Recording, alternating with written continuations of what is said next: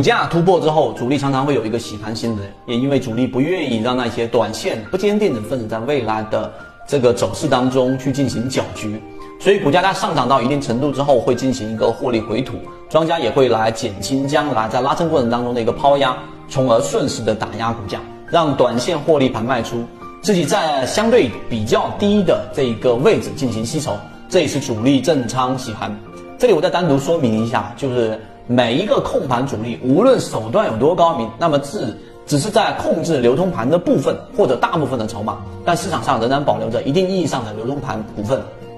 控盘主力在洗盘的过程当中，逐步逐步的，然后呢就会瓦解中小投资者船上啊这个船小好掉头的这个优势，而且会形成船大难掉头的劣势。下面呢，法拉财经就会根据自己的经验，把控盘主力各个阶段洗盘的特征分享给大家，大家记得收藏，以便后面遇到主力洗盘时不那么容易被洗出去。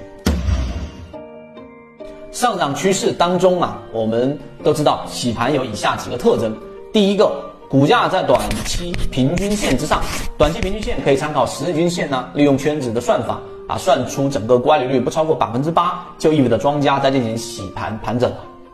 特征二，中短线均线呢，这个维持多头排列，出现缠论三种均线之稳，就是我们说的这一个洗盘特征。三，洗盘时候呢，成交量总体是缩小再放大，洗盘初期胆小和没耐心的投资交易者会被洗出，成交量会放大；洗盘中期不坚定的筹码会被洗出局，啊，就洗的差不多了，成交量就自然会进行萎缩。洗盘后期。成交量会放大，是因为庄家在补仓和拉升造成了价格的一个上移。怎么判断后面主力洗盘是否到位呢？第一种方法就是技术形态被破坏，啊，破坏中枢或者下跌趋势反转都属于洗盘结束的一个信号。例如说，在大盘处于上升比较良好的一个阶段环境之下，个股呢出现小幅的盘整下跌，构成一个平缓的下降通道，那股价在通道当中缓慢的下滑。直到某一天突然出现一根我们所看到的大阳线，形成我们讲过的强势底分型和底背驰，股价下滑的势头就会被扭转过来，慢慢的形成趋于稳定。这个时候我们就说洗盘已经接近尾声。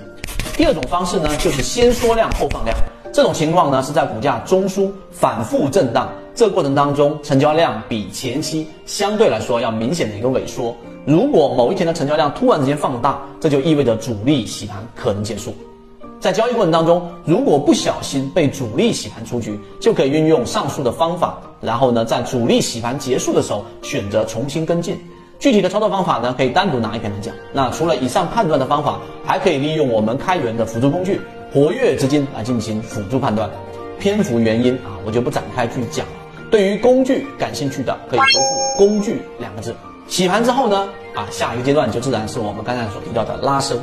拉升没什么好讲的了，就是股价加速上涨的意思。我们主要呢啊是在学会判断拉升之前的洗盘和拉升之后的出货就可以了。下一个我们就会给大家去讲讲主力出货的一些特征。学会之后呢，就可以相对啊安全的逃顶，并不是说百分之百的逃顶，而是可以帮助我们可以躲过百分之九十以上的这一种暴跌。